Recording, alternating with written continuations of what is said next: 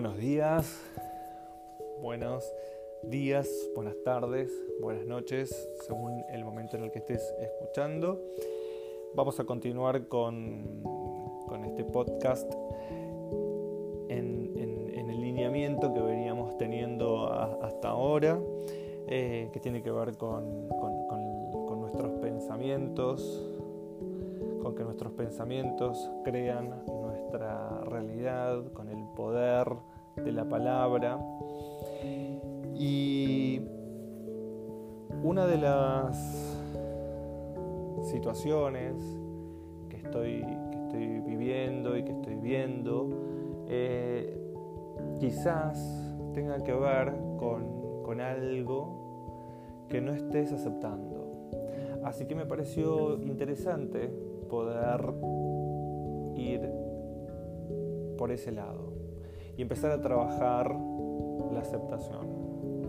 Y como te dije en el podcast anterior, eh, yo soy un seguidor de Louis Hay, eh, adhiero a sus ideas, a sus creencias, eh, no solamente porque me gustan, sino porque las puse en práctica y porque a mí en particular me dieron resultados y porque aparte me formé en un montón de de disciplinas donde desde la más antigua del Raja Yoga hasta, hasta las más actuales de coaching, eh, programación neurolingüística, biodecodificación, eh, la, la, percepción, la mirada que tengo sobre las cosas es quizás lo, lo más importante en referencia a, a lo que me sucede. Así que bueno, Hoy quiero que nos enfoquemos en la aceptación. Y mm, te quiero compartir un trabajo y una, una idea y que escuches con atención lo siguiente. Este tratamiento tiene que ver con esto.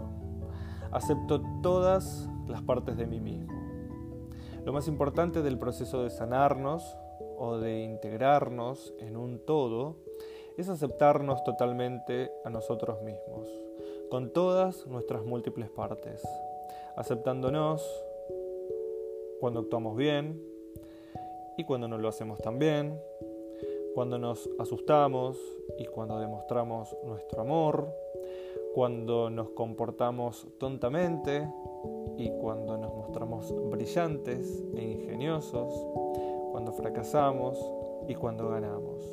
Todo esto son distintas facetas de nosotros mismos. La mayoría de nuestros problemas provienen de que rechazamos partes de nosotros mismos. No nos amamos total e incondicionalmente.